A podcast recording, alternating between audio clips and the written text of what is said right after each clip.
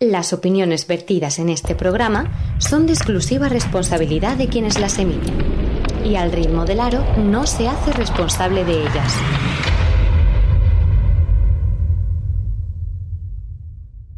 Aquí comienza Al ritmo del aro, tu programa exclusivo sobre baloncesto femenino para el mundo.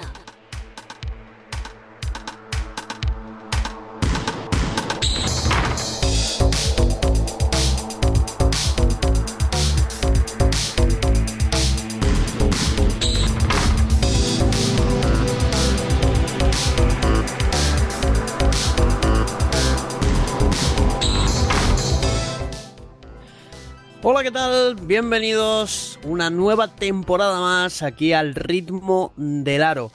Estaba yo esta tarde pensando en qué le iba a decir yo a la audiencia para el principio de esta nueva temporada.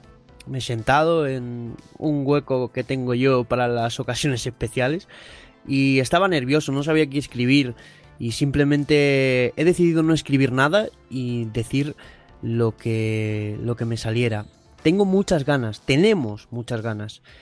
Estamos evolucionando a niveles que nunca esperaríamos que íbamos a evolucionar en este programa y sobre todo para el bien del baloncesto femenino. Contamos con caras conocidas, con los miembros de la tertulia y también con caras nuevas que harán de este programa el mejor programa de baloncesto femenino que vayáis a escuchar en todo el panorama, ya sea de Internet, Radio Nacional, Radio Internacional, del planeta. Me atrevo a decirlo, me atrevo a decir del planeta, porque a cariño, a ilusión, a ganas, a trabajo, e incluso te diría a corazón, no nos gana nadie. Víctor Durán, bienvenido a una nueva temporada. Ya era hora, ¿no? Eh, teníamos muchas ganas y la realidad es que hemos trabajado mucho para que esto salga lo mejor posible y yo creo que, que lo hemos conseguido porque simplemente el anuncio de que Loida iba a estar aquí ha causado muchísimo revuelo. Pues sí, eh, una loida cabeza que luego estaremos con ella en tiempos de tertulia. La verdad que yo he estado mirando las notificaciones y he dicho, uy, uy, qué de gente, qué de gente nueva trae, trae Loida y tengo nosotros cosas, muy contentos. Tengo cosas que decirte.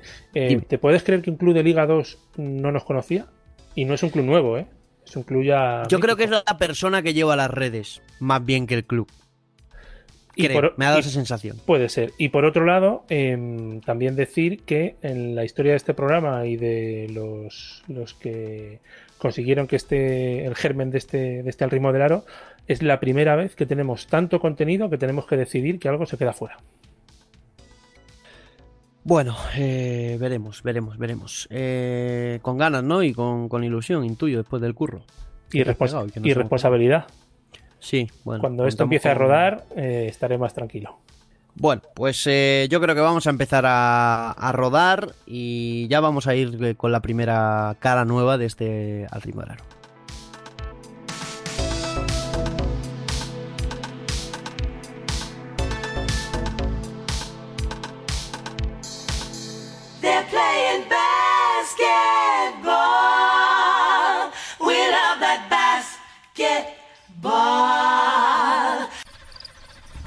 Estás escuchando Al ritmo del aro.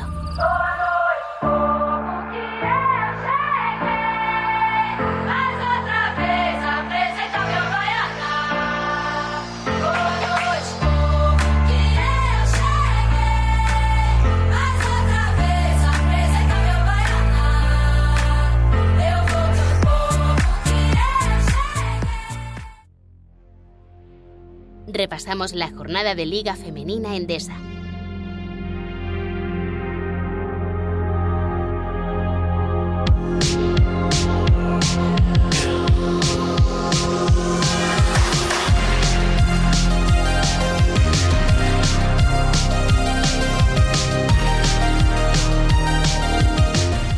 Y ya estamos comenzando este maravilloso al ritmo primero de la temporada nueva ilusionante que se avecina. Y también lo que se avecina es, y lo que se ha avecinado, como ya hemos dicho en, en algunas, eh, en algunas publicaciones, eh, nos da mucha alegría tener el primer patrocinador de la historia de- del programa eh, folder Guzmán el Bueno, eh, 500hojas.com, que es el, eh, el patrocinador de esta temporada de Al ritmo del aro. Y con folder Guzmán el Bueno vamos con las noticias, que esto será el repaso de, de lo que sería la Liga Endesa, pero en este caso van a ser noticias de, de la, Liga, de la Liga Endesa. Lucía Arias, ¿cómo estás? Hola, ¿qué tal? Bueno, bienvenida eh, a este primer programa. Te sumas a nuestro a nuestro staff, por así decirlo, de, de Al ritmo del aro. Así que encantados de tenerte aquí. ¿Y qué nos tienes que contar? Bueno, pues lo primero es hablar de la Supercopa de España, que esta vez tiene nuevo formato y que se va a disputar este fin de semana, 12 y 13 de septiembre, en el Bilbao Arena. Esta vez van a ser los cuatro mejores equipos de la pasada liga y tenemos al Perfumerías Avenida, Spar Girona, Lointec Guernica y Valencia Basket. Y los cruces van a ser los siguientes. El 12 de septiembre a las 7 de la tarde tenemos el primer partido que es Valencia Basket contra Guernica. Y el mismo día a las 9 y cuarto Spar Girona contra Perfumerías Avenida, el clásico del baloncesto de los últimos años. Y el 13 de septiembre, domingo a las 9 de la noche, tendremos la gran final entre los ganadores de la semifinal. Es el primer torneo femenino después del coronavirus y bueno, mm, lo del público pues intentaron apurar hasta el máximo posible para que hubiese gente, pero de momento aún no se han conseguido vender entradas.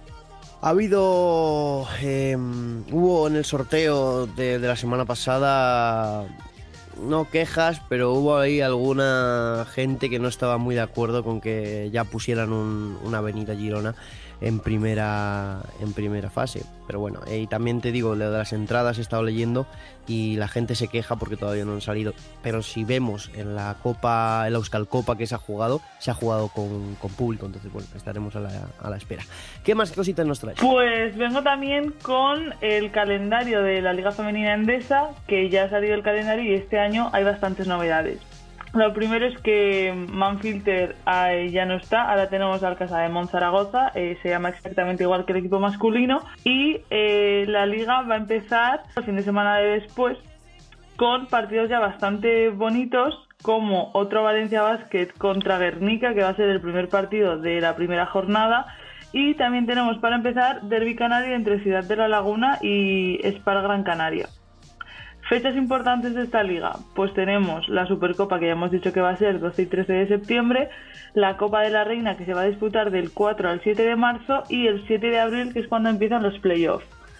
Y tenemos 16 equipos, que bueno, cabe destacar también que Movistar Estudiantes, mítico equipo, ha ascendido y eh, jugará su primer partido eh, ante el Spar Girona en Girona, que bueno, tiene muy buena pinta, la verdad. Y el resto de partidos de la primera jornada serán Campus Promete contra Quesos el Pastor, Alcázares contra Cuchabank Araski, Cádiz contra Casa de Monzaragoza y Embutidos Pajariel Benvibre contra IDK Euskotren. Pues sí, muy completita la, la información que tenemos hasta ahora, esta Liga Endesa, luego ya en la tertulia estaremos hablando más en profundidad eh, sobre varios detalles que, que hay que destacar. Así que Lucía, muchísimas gracias por, por estas noticias que nos traes. Gracias a vosotros.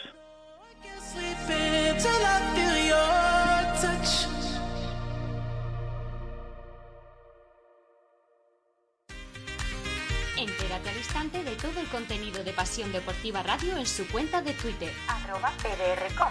Nuevos programas, todos sus podcasts, la programación y las novedades. No lo pienses más.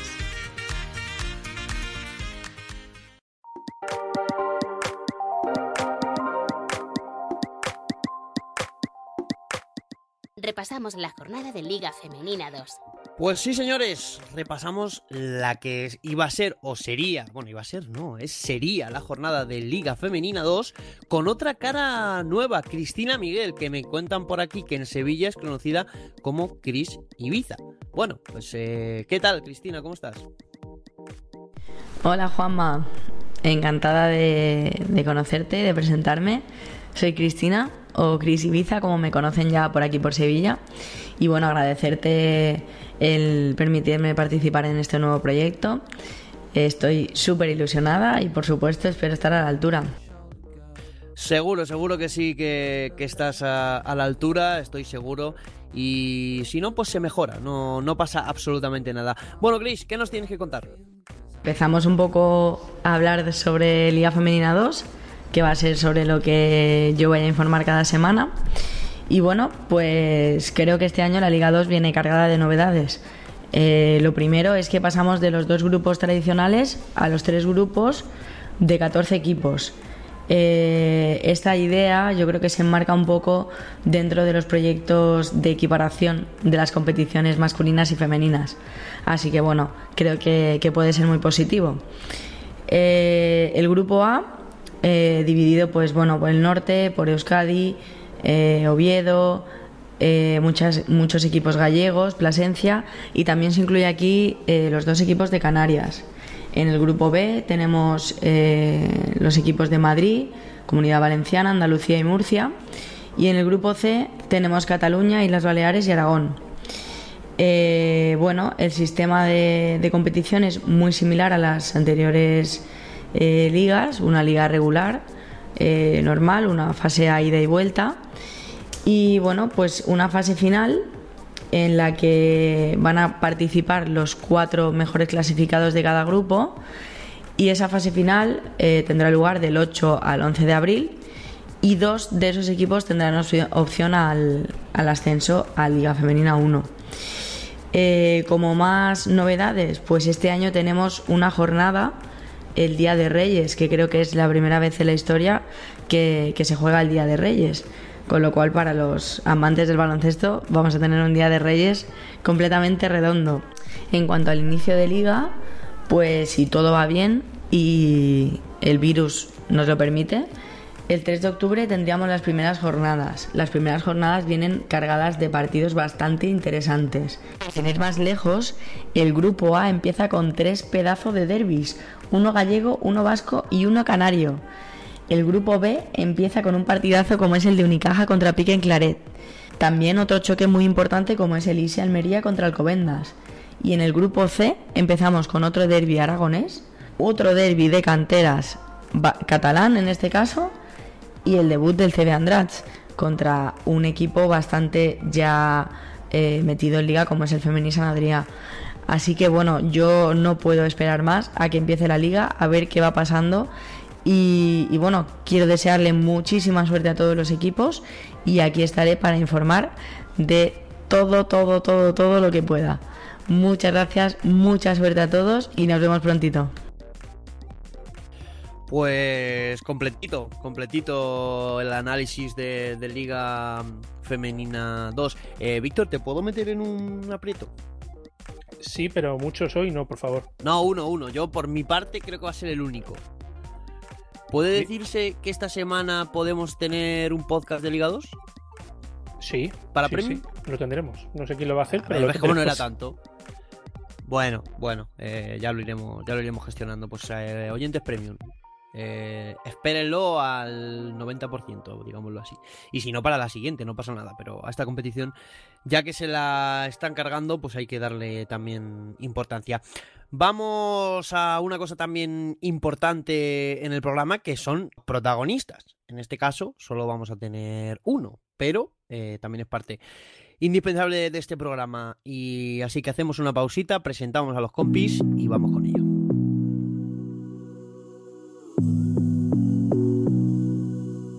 Síguenos en Twitter en arroba al ritmo del aro.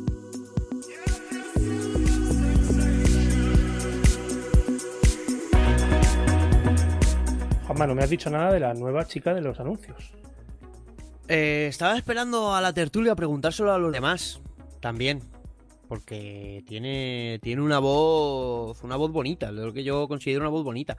Y las dos eh, nuevas voces de este programa, pues, oye, ¿qué te voy a decir también? Voces eh, espectaculares. Eh, vamos a ir a presentar a los compis. El, que sí que sigue aquí desde el principio y hasta el final. Fran Cortés, Valencia. Buenas tardes. Bueno, me voy a. Este año como no sabemos cuándo la gente lo ve, que alguno me ha dicho cuándo la gente lo oye, vamos a intentar decir buenas. Ni días, ni mañanas, ni tardes. Porque no sabemos cuándo nos escuchan. Así que queda mejor más anacrónico. ¿Qué tal, Fran? Buenas, un poco cansado, pero, pero bien, no, no fallamos a la cita. Eso es. Eh, JV, muchas gracias por, por continuar con nosotros, ¿eh? ¿Qué va? Sí, para mí es un placer, hombre. ¿Qué Juanma, va? esto- Es- yo, yo disfruto, vosotros no lo sé, pero yo disfruto haciendo este programa. Bueno, bueno, eso... Y además de entrenar baloncesto femenino, hablo en radio de baloncesto femenino que más quiero. Eso está bien, eso está bien, hombre, sí, señor. También eh, tenemos con nosotros a Manu Fresno, amigo del perímetro, que nos hablará luego de la WNBA, pero bueno, como le obligo a estar metido en esto, pues aquí le tengo desde el principio metido, ¿eh? ¿Qué tal, Manu? Pues buenas y la verdad que con muchas ganas, temporada increíble en la WNBA, con mucho que hablar aquí en España, así que con muchísimas ganas de que empiece este programa y este año vamos a dar mucho de qué hablar y bien. Pues luego de la, WNBA hablaremos y probablemente, lo que pasa es que eso no sabemos 100%, pero habrá también podcast exclusivo de la WNBA. Nueva cara, eh, nueva voz, nueva compañera que se une a, esto, a esta locura que es eh, al ritmo del aro. Eh, que hemos, hemos hablado bastante de, de su trabajo en, en las últimas, en las últimas semanas. Loida Cabeza, ¿qué tal? ¿Cómo estás? Bienvenida. Buenas, muchas gracias. La verdad es que estoy súper contenta. Gracias por este- esta oportunidad de formar parte del proyecto. Y bueno, qué decir, espero estar a la altura de mis compañeros y contribuir a seguir visi- visibilizando el baloncesto femenino. Seguro que sí, seguro que sí. Y por último, mi querido José Javier, José Francisco, Javi Gallardo. ¿Qué tal? ¿Cómo estás? Bienvenido de nuevo. ¿Qué tal? Pues pensaba que ibas a dejarlo mejor para final, pero he visto que has presentado a Loida antes que a mí, así que me ha roto un poco, un poco los planes. Pero bueno, que nada, aquí estamos otra vez y, y hablar de lo que nos gusta. Si empiezas. Lo reconozco, ¿eh? Iba a ir por orden y, y he recibido una llamada de, de, de la línea interna. Me han dicho, mm, presenta también a Loida y he dicho, pues Javi, lo siento, por orden te toca el último, es lo que hay. Eh, bueno, mientras eh, esperamos a la llamada de nuestro primer eh, protagonista, que hoy va a ser Germán Monge, presidente de la Federación Vasca de Baloncesto, con el que hemos tenido alguna charla interesante. No sé si Fran o JV, que sí que estaban aquí, se, se acuerdan, pero es un tipo que, bueno, con nosotros siempre, siempre se ha portado bien y siempre ha tenido accesibilidad. Incluso me acuerdo cuando iba a ser eh, candidato a la Federación, ahora que están esos temas, también se, eh, se apostó por, por una entrevista que al final no se pudo dar. No sé si os acordáis de eso, Fran, JV. Sí, sí, yo me, me acuerdo perfectamente y, y ojalá hubiera, hu- hubiera tomado aquella decisión. Sí, sí, me acuerdo. Oye, por cierto, eh, Juanma, tengo, tengo, un- yo tengo una pregunta que hacer aquí a- al equipo, ¿eh? Al equipo, no solo a mí, porque si No, es solo no, a mí. no, ah, vale. Sí, sí, hazla. Oye, como ya hay mucha gente de Canarias, el próximo programa lo deberíamos hacer allí, ¿no? Eso también lo he pensado yo, eh. Eso también lo he pensado yo, ¿no? Bueno, que responda a los canarios, porque yo, vamos. Que no quede mal la hospitalidad de los canarios, ¿eh? por mi parte encantado. Bueno, eh, luego seguimos Yo, eh, hablando. yo lo de- haría en el País Vasco, en Guernica, por ejemplo. Bueno, no- en no- Guernica, no no, está sería- mal. No sería el primer programa que hacemos desde, desde las Islas Canarias. Es verdad, es verdad, es verdad. Sí, señor. Sí, señor. ¿Cómo tiene guardados esos programas? Germán Monge, buenas, ¿qué tal? ¿Cómo estás? Hola, ¿qué tal? Buenas tardes. Bueno, eh, cambia la temporada, pero yo sigo haciendo la misma pregunta a todo el mundo, aunque a alguno de aquí le resulte ya un poco repetitiva. Eh, ¿Todo bien después de todo lo que nos ha pasado? Bueno, pues yo diría que vamos estando casi bien, ¿no? O, desde luego intentando convivir con una situación pues que es nueva para todos, pero que lo que pretendemos es poder jugar a baloncesto, que es lo que nos, nos gusta, ¿no? Y en ese sentido, bueno, parece que hay algunos rayos de esperanza, algunos rayos de luz que parece que nos está permitiendo empezar a jugar. Y bueno, pues a tu pregunta de todo bien, probablemente no todo, pero bastantes cosas de que van mejorando. Por lo menos es mi manera de ver las cosas, siempre viendo la botella medio. Yo creo que un paso, perdona Víctor, yo creo que un paso importante en el, eh, en, en mejorar las cosas, yo creo que ha sido la celebración de, de la Euskal Copa eh, con, con cierta cantidad de público, ¿no? El ver gente en la grada a mí me ha hecho entender que, que vamos saliendo de todo esto, ¿no? Bueno, es un paso adelante, es un paso. Ayer teníamos una reunión con todos los clubes vascos que van a participar en las ligas vascas autonómicas y empezamos la reunión así, ¿no? Estamos aquí porque queremos jugar, porque queremos dar pasos y porque, bueno, queremos ir haciendo cositas, como tú dices, que, que bueno, que generen esperanza e ilusión, ¿no? Y efectivamente estas primeras Euskal Copas que hemos jugado, Bilbao, pues, pues la verdad que, perdón, la de Durango, han sido los pasos importantes, ¿no? Y esta semana, pues como sabéis, tenemos también la Supercopa, pues que será también otro paso, ¿no? Tres ayuntamientos de referencia, como es el de Vitoria, el de Bilbao y el de Durango, pues que de alguna manera el otro día hablando yo con sus alca- al- alcaldes y alcaldesas, les decía, ¿no? Joder, les daba la enhorabuena y les decía gracias por acompañarnos en esta aventura, ¿no? Porque vosotros estáis siendo ejemplo y estáis abriendo puertas. Hola, Víctor. Hola, eh, perdona que te había cortado. Em, ¿la Supercopa ha habido posibilidades de que se jugase con público? ¿O se ha determinado que no sea así? Se va a jugar con público. ¿Se va a jugar con público? Se va a jugar con público la Supercopa. ¿Con un aforo reducido o qué, qué nos puedes contar? Sí, sí, bueno, claro, hay que cumplir. nos- A ver, nosotros hay una cosa, una máxima para nosotros y es que siempre vamos a jugar en cumplimiento de, de lo que la normativa en ese momento permita. Y en este momento la normativa permite jugar y además permite jugar con aforos de un máximo de 600 espectadores o un 60% de la capacidad máxima de, de la instalación siempre que no se superen los 600 Perdona, me corrijo, no son espectadores, son participantes. Hay que contabilizar a los espectadores y a los jugadores y staff y árbitros y demás, ¿no? Pero siempre que estemos en un número inferior a los 600 se puede jugar con público. Juanma, no tengo más de momento. No, yo doy Sí, paso a los eh, compañeros. Aquí había gente que tenía preguntas, sí, señor. Eh, soy Fran. eh, yo quería preguntarte un poco así a, a grosso modo qué, qué protocolos se va, se va a seguir con los clubes a nivel de PCRs y demás. Pues bueno, yo sé que, que Valencia Basket se va a hacer una, una PCR 48 horas antes de cada partido, pero la Supercopa no, no sé exactamente cómo va a ser. A ver, eh, no te puedo dar todos los datos porque los detalles no me los conozco yo del todo, porque es un tema que está llevando más la Federación Española, ¿no? Pero lo que sí me consta es que va a haber una burbuja. O sea, la idea es hacer una, una burbuja con los equipos participantes, en concreto concentrados en, en un hotel de Bilbao, y, desde que se desplazan a, a jugar la Supercopa, desde que llegan hasta que se marchan, están en esa instalación y de ahí al polideportivo, ¿no? Eh, además, la propia Federación Española va a hacer PCRs a, a todos los equipos participantes, con lo cual, en ese sentido, a tu pregunta, la respuesta es clara. Sí, va a haber PCRs para todas las jugadoras y también para todos los árbitros que compitan en esa, en esa Supercopa.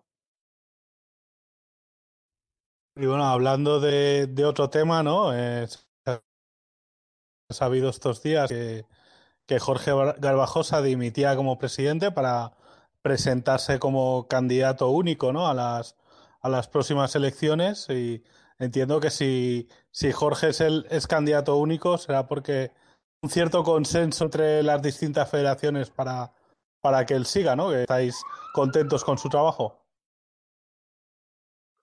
Hombre, entre, parece que, no sé, consenso como tal no lo ha habido. Lo que ha habido es la posibilidad de presentarse como candidato o candidata a la Federación Española de Baloncesto y la única persona que ha decidido presentarse ha sido Jorge Garbajosa. Yo creo que esa es la lectura. Eh, hay un candidato y no hay más candidatos. A partir de ahí cada uno podrá responder a, a esa pregunta en función de, de quién, a quién se la hagas, ¿no? Yo, haces a mí directamente, pues yo no he presentado candidatura y, y, puedo hablar por mí, ¿no? Yo creo que presentarse a un proceso electoral eh, cumpliendo una serie de, medidas o requerimientos que lo marca la propia normativa es libre. Y en este caso no ha habido nadie, nada más que Jorge Barbagosa, que se ha presentado. Yo no haría más lecturas, o por lo menos yo no tengo más lecturas a ese respecto. En una gestión de cuatro años, pues hay cosas que se hacen mejor, que se acierta y hay otras en las que se hacen probablemente con la voluntad que a lo mejor se aciertan menos. Pero si me preguntas por la gestión de, de Garbajosa durante estos cuatro años, creo que ha habido bastantes luces que sombras, sin lugar a duda. Eh, hola, soy Manu y me gustaría preguntarte, ya que el baloncesto femenino del País Vasco está creciendo tanto con varios equipos en las principales categorías, si pudieras darnos unas claves de por qué crees que esto está mejorando a este ritmo. Bueno, yo creo que hay varios factores. Primero, el trabajo de los clubes, y yo creo que eso es fundamental, ¿no? Los tres equipos eh, vascos que están en la Liga Femenina, pues son equipos que tienen una tradición de cantera y de trabajo abajo muy importante. Y además un trabajo también de visibilidad de proyectos y sociales, pues como es el caso de Araski, eh, o el caso de Arnica o el propio de ¿no? Son los tres tienen una, una base muy fuerte en la que trabajan y eso pues pues se nota, ¿no? Luego hay otro factor también, pues eh, que también depende de las ayudas, ¿no? En este caso y de los recursos a los que se dispone, pues bueno, pues es verdad que que para poder sacar un proyecto, y estoy hablándolo un poco más en, en, en términos generales, pues necesitas apoyos, ¿no? Apoyos de privadas, apoyos de entidades públicas y en ese sentido, y aunque seguro que hablas con cualquiera de los tres equipos y te dirá que, que les gustaría tener más apoyo y más ayudas, y sobre todo si lo comparamos pues con deportes profesionales de masculinos, y ahí seguramente sea así, pues si la comparación la hacemos con respecto a proyectos de otras comunidades, pues yo creo que en ese sentido esos proyectos están bien respaldados, ¿no? Y eso también ayuda, ¿no? Eh, yo creo que esos son los dos factores fundamentales, como te digo, el club, el trabajo del club y las ayudas en, términos económicos que, que, también son importantes o las posibilidades de poder de disponer o acudir a, a recursos. Y Germán, ya para acabar, eh, sin querer entrar mucho en polémica, ¿qué, qué ha ocurrido con, con, lo de Araski, con el comunicado? Porque yo creo que, que más que polémica ha sido un malentendido o una forma diferente de expresar las cosas no sé, ¿no? Algo, algo ha habido bueno, ahí yo que creo no cuadraba, que ¿no? la, sí, yo creo que la gente está bastante nerviosa con, con este tema del COVID, los contagios y bueno, y muchas veces eh, seguro que, que a veces se actúa pues, pues, pues quizá con demasiada celeridad en la toma de decisiones, pues también porque ciertamente hay bastante presión, hay que tomar decisiones muy rápidas, son situaciones nuevas que se presentan, a veces incluso eh, podemos entrar incluso en, a, veces en, contradicciones, ¿no? Por situaciones, como te digo, que, se generan, que son nuevas para todos, ¿no? Y efectivamente, pues yo creo que en esto lo que ha ocurrido ha habido algún malentendido, algunas malas interpretaciones y alguna información que se ha también dado de manera parcial, ¿no? En ese caso, por ejemplo, lo que a mí respecta como presidente de una federación, pues yo he leído que si la federación no tenía un protocolo para actuar en estas situaciones, pues sí, la federación tiene un protocolo, obviamente tiene un protocolo porque así se lo exige el gobierno vasco, que es la, el, el gobierno, la, la, autoridad de la que nosotros dependemos y para poder disputar la Copa nosotros teníamos que tener un protocolo eh, de actuación, un protocolo de contingencia que precisamente se aplica en situaciones como la que ha sucedido, ¿no? Entonces, en ese sentido, la situación fue bastante clara, es decir, hay un equipo que en la tarde noche del viernes, en este caso Araski, a través de su presidenta nos comunica que una persona llegada o cercana a una jugadora del equipo había dado positivo y que pues se le generaban dudas sobre cómo actuar, ¿no? Nosotros le dijimos cómo había que actuar, está claro que si hay un positivo hay que ponerlo en conocimiento de la autoridad sanitaria correspondiente, en este caso Saquidecha, o si Saquidecha con sus rastreadores determina cómo hay que hacer. Y, y como club, pues yo le recomendé a la presidenta que lo que tenía que hacer era aislar a la jugadora, practicarle una prueba PCR y en función del resultado de la prueba PCR eh, determinar lo que lo que había que hacer, ¿no? Eh, en ese bueno, pues eh, tratamos de hacer una prueba PCR, lo intentó el club, lo intentamos nosotros, era viernes ya prácticamente por la noche y no conseguimos que nos pudieran hacer una, una prueba PCR con la suficiente celeridad para tener el resultado uh, para el día siguiente, ¿no? Entonces, el equipo Araski voluntariamente decidió no jugar el partido nosotros lo consultamos con, o se lo comunicamos previamente a hacerlo público al equipo francés, el Tarbes en concreto, que era con el que tenía que jugar tercer y cuarto puesto, Y después de comunicarlo y a la vista de que Araski había decidido no jugar, pues decidimos suspender el partido. Y, y ya está. Yo creo que, como se hablaba que si era una decisión responsable, que si no sé qué, pues oh, claro, que una decisión responsable en una situación en la cual no había posibilidad de realizar ese PCR y no teníamos certeza de que esa jugadora no pudiera estar infectada. Luego, posteriormente, el lunes, afortunadamente, pudimos saber que no había estado infectada, pero efectivamente, si no había posibilidad de hacer esa prueba, pues lo más razonable era no jugar. Cuando hablo de precipitación, pues me refiero a que quizás la, bueno, pues la noticia se dio de manera un poco acelerada en la misma noche del viernes. Quizá podríamos haber esperado a la mañana del sábado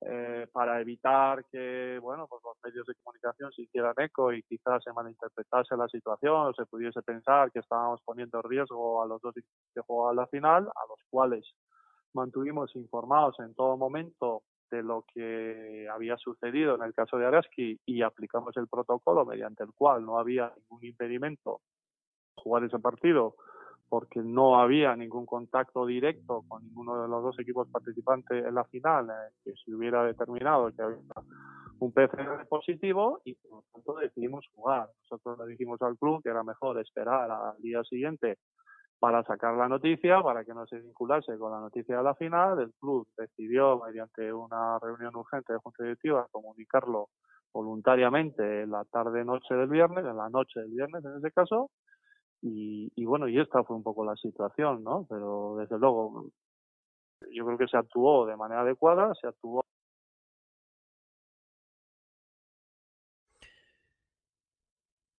Eh, no sé si hemos perdido. Sí, lo hemos perdido, sí. ¿Lo hemos perdido? Bueno, eh, ¿lo intentamos recuperar? Sí, sí. Vale.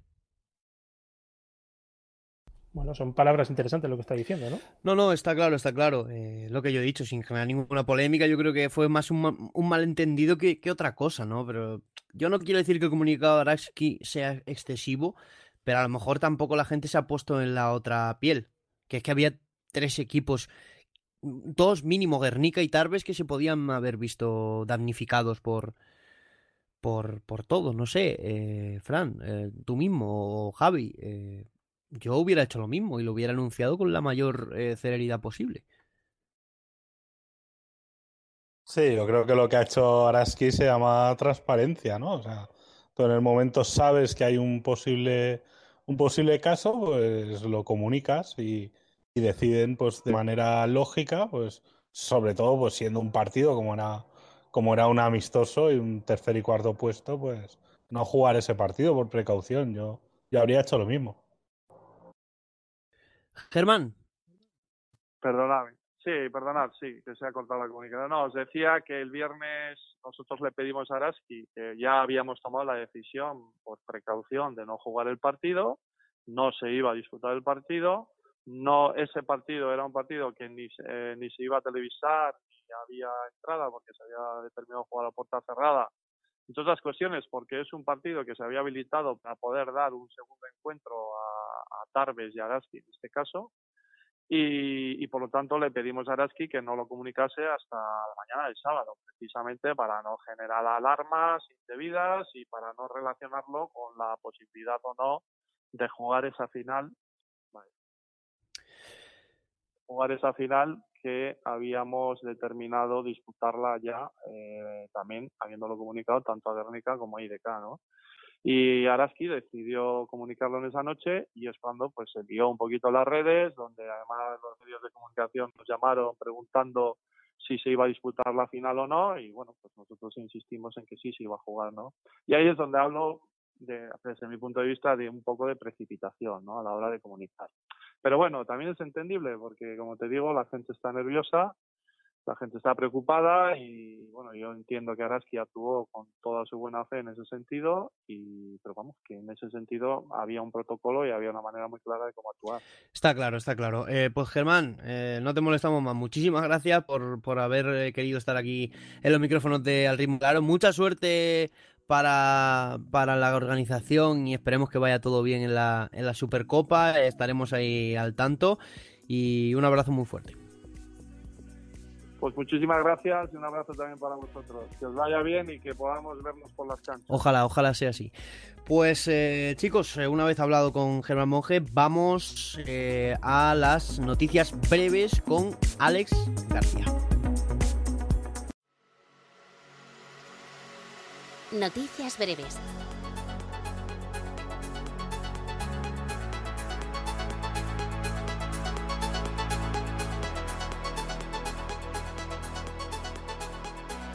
Hay ganas de básquet femenino, ya estamos pudiendo ver partidos de pretemporada y algunos con títulos en juego, títulos autonómicos habitualmente. La Euskal Copa que se la llevó Guernica frente a IDK en una disputadísima final, tercero fue Tarbes. Hay que recordar que no se disputó ese tercer y cuarto puesto por el posible positivo en Araski. El MVP fue para Nogayelo. En la Copa Castilla y León, campeón Avenida, segundo Benvibre, tercero Zamarat, MVP la gran Leo Rodríguez. La Copa Aragón Femenina de Liga Femenina Andesa ha sido para Casademón frente a Promete y la de Liga Femenina 2 fue para Helios que venció a Anagán Seguros Casablanca, a Stadium Casablanca. Y la MVP fue Julie Van Loo por parte de las rojillas que se acabaron imponiendo a las de Logroño, a las de a las jugadoras del conjunto de Campus Promete. En el apartado de fichajes, Claudia Perisa, internacional croata de 23 años, se incorpora a Zamarat y la gran Merritt Gempi de Zaragoza se marcha hasta Lugo, le sigue el camino a Vega Jimeno y ficha por Ensino. Sin marcharnos de Lugo, Leche Río y Leche Leima renuevan su compromiso como patrocinadores con Durán Maquinaria Ensino. En las islas al final no se disputó el torneo Cristo de la Laguna, es al que hicisteis mención que se iba a disputar sin público y sin medios, finalmente suspendido. En Cataluña, en la Liga Catalana, el título ha sido para Uni Girona que se ha impuesto en un igualado partido ante Cadillaceu, un partido que por cierto se ha disputado en el Palau Blaugrana, un gran escenario pese a que no hubo público. En Liga 2, Marina Bauz, Azucena García reforzaron a Andrax, Elizabeth López ha hecho lo propio con Abda, el conjunto balear de San Josep de Obrer se ha hecho con el refuerzo de la pívot sueca Karlsten Hamberg, Rosalía con la center brasileña Leticia Soares y en Almería el sustituto de alguien con el que pudimos hablar hace no tanto aquí como Jacinto Carvajal es Alex Gómez. Lo último decir que la semana pasada esta que acaba de finalizar, no, la anterior, fue la elegida por muchos equipos de Liga Femenina 2 para arrancar la puesta a punto, que recordemos que empieza en el primer fin de semana de octubre.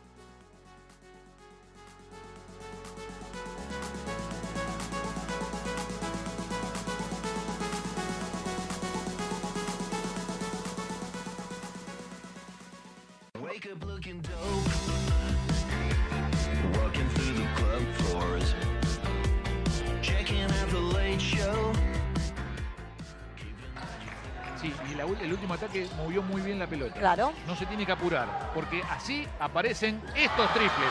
Moviendo la pelota, se llega bien al destino. Queremos un buen partido, queremos que empareje Verazategui para que tengamos un lindo cierre y un lindo final. Aparece Jurdeville otra vez para tres.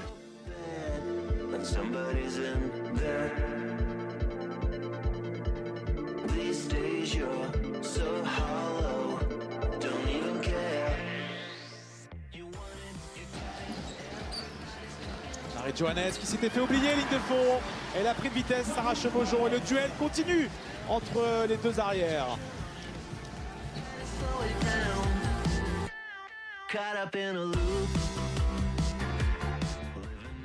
Vamos ver como é que o, o Guifões reage a este primeiro quarto ah, muito quente da equipa do Olivais, porque de facto a, a estratégia que traziam ah, fazia sentido. Ibeque si butta dentro, Ifibeque trova un gran canestro. Sometimes you're gone. Young. That's a tough shot over Deladon. Hammer is two for two. Vegas has made five of their last six shots after they missed 10 of their first 14.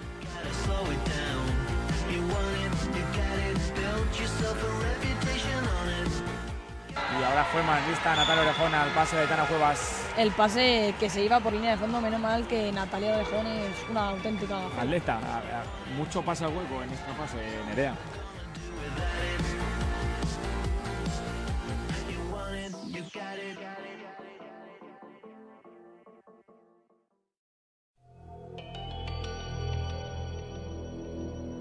La tertulia.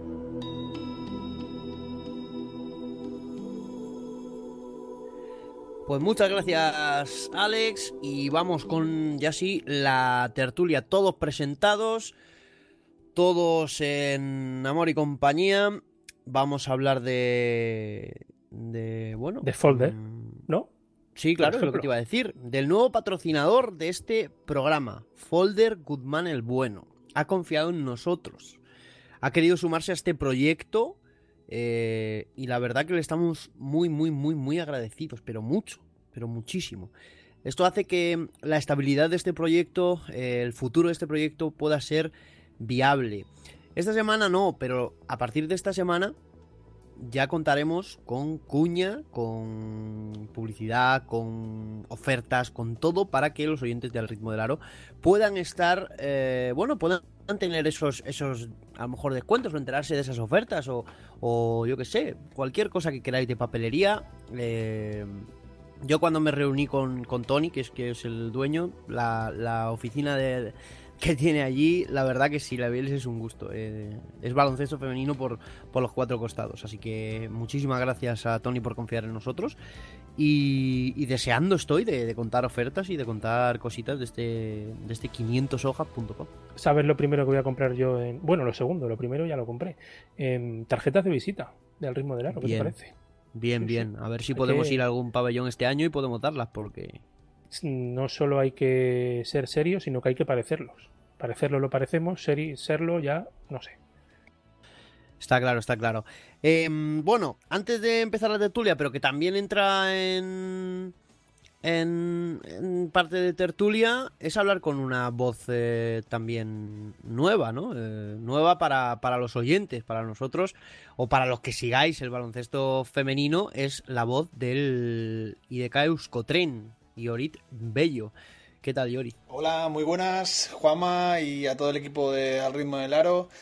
Eh, es un auténtico placer poder estar aquí compartiendo con vosotros y con todos los oyentes de- del programa un poquito de, de básquet, de baloncesto, que es lo que nos gusta y sobre todo apoyando al básquet femenino que, que falta le hace, ¿no? Pero bueno, yo creo que últimamente cada año, pues bueno, estamos eh, tirando un poquito más hacia arriba y, parece que, al menos al máximo nivel eh, cada año, pues bueno, las plantillas están siendo más poderosas, más fuertes y, bueno, yo creo que estamos viendo un gran nivel que, la temporada pasada pues no pudimos ver terminar por, por la pandemia, ¿no? Que tenemos Bueno, eh, una voz autorizada del baloncesto femenino, pero una voz autorizadísima es del baloncesto guipuzcoano. Eh, cuéntame eh, cómo va a estar o cómo le va a ir o cómo se presenta este IDK Euskotren para esta temporada. Creo que a falta de la llegada de, de Marian Koulibaly, que según me comentan, eh, falta muy poquito para, para que llegue. Recordamos que ha habido algunos problemas eh, con su llegada, eh, viene de Mali y casualidad, cuando yo estaba a punto de, venir y coger el, el avión, pues parece ser que hubo un golpe de estado y se paró absolutamente todo. Ha habido problemas con visados, eh, bueno, con, con licencias y con muchas historias. Y bueno, a estas alturas de la competición o de la pretemporada, pues todavía no, no está, ¿no? Eh, Marian Koulibaly, bueno, eh, según me comentan, pues no falta mucho para, para que llegue y, y nada, en breve las tenemos, la tenemos aquí con, con nosotros. Bien, eh, bueno, pues no pinta mal este, este IDK. ¿Algo más que, que decirnos? Y por lo demás, me imagino que luego lo comentaréis, pero bueno, ¿no? La, la polémica que ha habido con, con Araski, recordamos ganador de las últimas dos ediciones de, de la Euskal Copa, pues eh, con, esa, con ese positivo, ¿no? Que, positivo que, que, bueno, que según, según ha comentado el club, pues eh, es en- de- de- del entorno cercano a una de las jugadoras y, y, bueno, pues eh, finalmente decidieron no, eh, no presentarse a, eh, al tercer y cuarto puesto. Y bueno, hubo algunas polémicas pues en las redes sociales, ¿no? Como el- la Federación Vasca de, de Baloncesto pues eh, puso que fue voluntario, ¿no? Y, y como eh, Araski pues corrigió, ¿no? Ese, ese tuit eh, diciendo que no había sido voluntario, sino que había sido responsable, ¿no? Por, responsabilidad. Vamos a decir que no que, no se ha dicho toda la verdad por parte de ninguno y, bueno, lo vamos a dejar ahí, pero, pero es verdad que, que falta mucha verdad en todo, en todo esto y hay, y hay y seguirá habiendo mucha mucha polémica. Pues, oye, más completo, más completo no puede ser este, este chico, de verdad. Eh, da gusto oírle y da gusto cómo, cómo cuenta las, cómo cuenta las cosas. Eh, este año tenemos una, una novedad, ¿vale? Tenemos muchas, pero una, otra novedad es que vamos a dividir la tertulia en dos partes, en dos cuartos. ¿Vale? Eh, lo dividirá el, descanso, entre comillas, de la tertulia. Eh, habrá una firma invitada, se hablará de noticias breves o lo que sea, ¿vale? Para, para diferenciar entre las dos partes de esta tertulia. Así que chicos, eh, ya sí que sí, eh, armad eh, las voces que ya estamos en, en terreno de, de tertulia. Una tertulia que al principio parecía que no iba a tener a lo mejor grandes contenidos, pero, y empiezo por lo que pasó últimamente, luego que Javi nos cuente una cosita, Jorge Gabrajosa dimitió ayer, pero casualmente dimitió para ser reelegido, porque la propia federación sacó un comunicado diciendo que era el único candidato. Mm, Yo estas tonterías no las he entendido, ni lo, entenderí- no lo entendí con Rubiales en su día, ni con Tebas, ni con Garbajosa, nadie. Y de verdad nadie hay, no tiene nadie un proyecto que desbanque esta forma de hacer las cosas. Bueno, Juanma, es que yo no creo que sea exactamente un tema de proyecto. Como tú decías, el, nuestro invitado Germán Monge también se planteó entrar o no entrar en, elecciones a la Federación Española, ¿no? No, fue así, ¿no? Sí. Y fue así el año pasado, Juanma.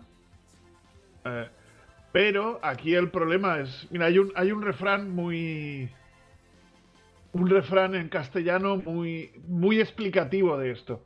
Quien se mueva no sale en la foto. Así de sencillo. Y. No, no, es, y, yo explico al menos lo que pienso. Te presentas, está claro que te pones enfrente de. Te mueves, no ha salido en su foto.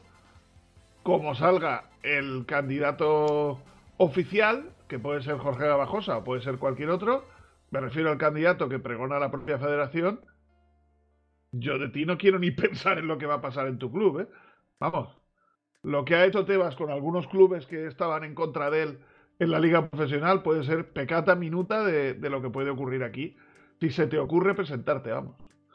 Sal corriendo de España. Yo tengo dos preguntas al aire. Em, la primera, em, ¿veis muchas novedades? ¿Veis muchos avances desde que se fue el señor Sáez a la llegada de Garbajosa? Y por otro lado, ¿creéis que la FEB no ha dicho nada del caso Clarinos porque acaban de nombrar hace poco a Claudio García asambleísta? ¿Creéis que hay relación ahí en- entre una cosa y otra? Yo no doy puntada sin hilo. Repite la segunda, por favor. En el tema Clarinos, la FEB no ha dicho nada. Absolutamente nada. Ni ha investigado ni ha dejado de decir, decir. ni va a decir. Vale, pero es que Claudio García es asambleísta de la FED desde hace eh, mes y medio, que lo dijimos en, en uno de los últimos programas. ¿Creéis que eso tiene relación? Bueno, Yo creo que. Perdón. Yo creo que no. Yo también creo que no. ¿eh? Lo que pasa es que es una persona eh, con bastante influencia en la federación, con bastante poder en, el baloncesto federativo y, y no se atreven. Y que tampoco les interesa, eh, cuidado. Porque eso ha pasado en una liga tutelada por la federación. No lo olvidemos, en aquel eh, que en esos años, bueno, y ahora igual, las ligas eran tuteladas y siguen siéndolo tuteladas por la federación. Eh, a ver, yo pienso que aquí, ¿qué pasa con el tema de solo está Garbajosa? Eh, solo está Garbajosa porque sabe que ahora mismo quien tiene que votar para ver quién va a ser el próximo presidente se lo tiene ganado. eh, ¿por qué FEB no se pronuncia mm, con lo que ha pasado por Claudio García, con Claudio García? Pues porque seguramente mm, no les conviene dejar de tener a alguien que tienen a favor. O sea, no creo que sea que la FEB, eh, porque sea asambleísta o que la hayan metido como asambleísta por no no sino simplemente hay que tener a gente cerquita y si tú dices cosas que no convienen de gente que tiene cerquita ya no te van a votar. Entonces eh, que pueda haber gente con proyectos serios para presentarse sí pero es que si sabes que no vas a tener el apoyo suficiente a lo mejor esa gente dice al mismo paso y a lo mejor dentro de cuatro años puede ser o dentro de cuatro años lo hay y respecto a la primera pregunta Víctor yo creo que en estos casos, cuando se va gente al final, siempre solemos ver proyectos continuistas. Entonces, la línea sigue siendo prácticamente la misma, en mi, mi sensación casi siempre. Y la mía. Sí, lo, lo que habéis comentado, yo para mí es un proyecto totalmente continuista y yo creo que, que que Claudio sea asambleísta no tiene nada que ver. Yo creo que fuese cualquier otro entrenador, yo entiendo que, que Feb lo que, lo que ha hecho es un poco eh, lo dejamos ahí, lo dejamos pasar, que no se hable mal eh, de, un- equipo de una liga nuestra, porque eso pues da mal- puede dar mala imagen de cara pues a, a patrocinios y demás, más que eh, tema de votos cuando no va a haber ni siquiera elecciones. Yo la verdad es que pienso que es hora de que se le dé importancia al baloncesto femenino y que se tomen las medidas para solucionar los problemas que hay en ciertos clubes. Por ejemplo, hablando del caso Clarino, pues creo que hace falta que se investigue el tema, ya que lo que están diciendo las jugadoras es bastante grave y han hablado 11. Así que creo que deberían pronunciarse. Un, Sí, caso, pero- un caso aislado, ¿no, Juanma? No, no, claro, eso te iba a decir, eso te iba a decir, parece que no leemos la mente. Un caso aislado eh, nos dijo aquí. Y en la rueda de prensa volvió a decir un caso aislado. Y son 11. 11, señor Claudio García. 11. Eso que yo sepa no es un caso aislado. Eso que yo sepa es, Eso es un brote, aislado. Eso, Eso es- son eso sería un brote. Son 11 personas, con 11 personas te dejan jugar. Con 11 jugadoras tienes un equipo. Claro, más, más, como bien dice Loida, por, por, eh, por línea interna, más las que no han hablado. Que yo ya dije, pero no solo jugadoras. Cuidado, no solo jugadoras. Que nosotros ya dijimos, nos fuimos de aquí con, con cuatro que no querían hablar. Y entrenadores yo tengo dos. O sea, cuidado. Otra cosa que quería decir. Igualmente que, a la federación no le interesa que tal, a lo mejor meterse ahí porque Claudio es, eh, es asambleísta o no, no se sabe nunca, porque como no comunicarán nada, pues no se sabrá. También te digo, eh, eh, me parece un gesto muy feo que ninguna directivo o asociada, bueno, directivo, directivo de la JUP esté dentro de la, de la asamblea. Ninguna, cero. ¿Qué poder puede tener la JUP? ¿Con qué le vendes a las a las jugadoras a las que se quieran meter dentro de la asociación em, que, que le vas a intentar defender desde dentro si no tienes ni un asambleísta. Ni un asambleísta. Juanma, yo es que creo que habría que, que retocar un poquito toda la composición, no de esta federación, sino de todas. Lo que pasa es que, claro, no todos los deportes tienen asociaciones de jugadores o jugadoras. Yo creo que hay, hay como mínimo un puesto de asamble- debería haber un puesto de asambleísta reservado a si hay una asociación de jugadores, pues venga. Si hay una asociación de jugadores, de jugadoras, pues venga. Si hay una asociación de entrenadores, pues venga, de entrenadora, pues venga. O sea, son, pu- yo creo que son puestos deberían de representación asamblearia de, de, por, sí, de, de por sí, no, no ir a través de, de unas votaciones o de algo porque que nadie sabe de dónde han salido, por cierto, algunos de esos asambleístas. ¿eh?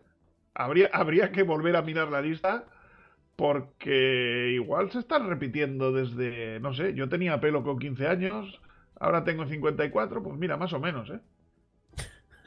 Buen ejemplo, buen ejemplo ese. Que, Em, claro, ahora me viene a la memoria, Juanma, cuando algún presidente autonómico, según nos comentaron, con toda la ampliación de, de Liga 2 y la reestructuración de las ligas, claro, eh, ahora uno empieza a entender por qué han corrido tanto en hacer la reestructuración, las ampliaciones, tener a todas las federaciones autonómicas contentas. Eh, aquel presidente de Federación Autonómica que decía eh, Liga Femenina 2, las plazas que se llenen. Si se llenan 70, pues 70. Mejor, ¿no? Más, más desarrollo, ¿no? Así nos va. Así he dicho yo antes que, que esta competición se la, se la estaban cargando y, y se la están se van a terminar de cargar. Y me da muchísima muchísima pena. Em, Javi eh, explícanos un poco lo que lo que tenemos aquí eh, que dice las comunidades autónomas bloquean el protocolo del deporte una cosa que o sea un artículo del diario Marca que acaba de salir hará eh, una hora según estamos eh, grabando grabando esto. No sé si has tenido tiempo de leerlo pero vamos.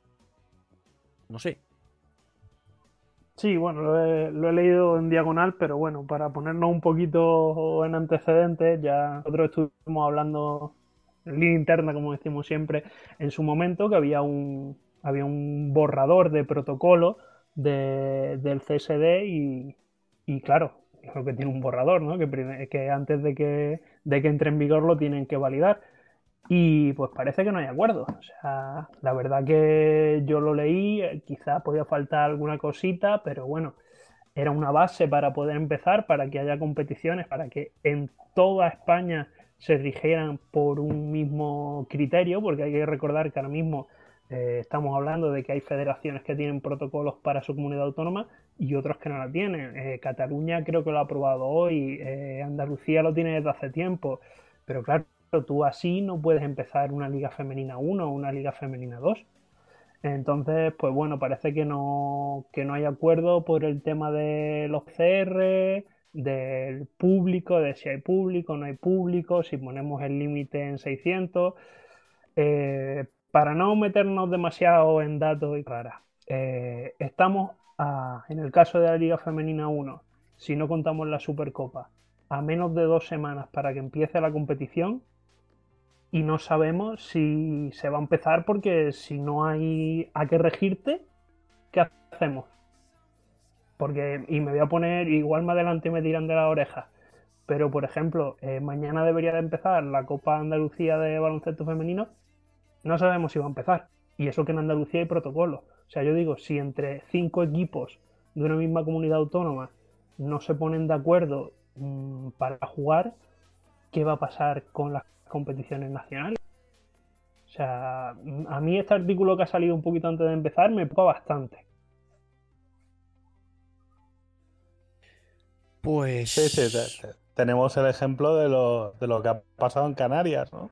Teníamos dos clubes que, que tenían acordado el, el jugar un torneo y, y 24 horas antes llega la, la comunidad autónoma la- y les dice que, que ni hablar, que no se juega. Entonces, vamos a ver, ¿no? Tienen que, tiene que acordarse algo con las comunidades autónomas y, y el Consejo Superior de Deportes para que esto sea algo serio.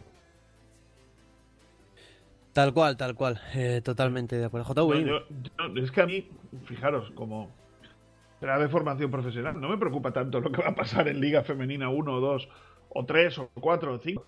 Me preocupa si las niñas de 16 años que están empezando a entrenar, porque ya están empezando a entrenar, eh, van a poder jugar o no. Porque, a ver, un club, mal que bien, tiene capacidad económica de poder conseguir, aunque sea otro precio, ¿eh? porque realmente un test PCR vale, si se consigue a precio de costo, puede estar entre los 20 y 25 euros.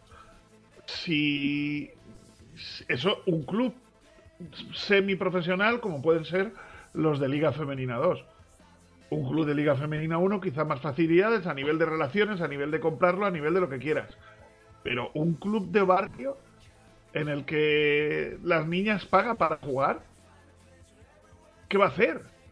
¿Hacerse un PCR cada semana? ¿Dejarse la cuota que, que pagan para poder seguir jugando, pagar arbitrajes, pistas, equipaciones y tal?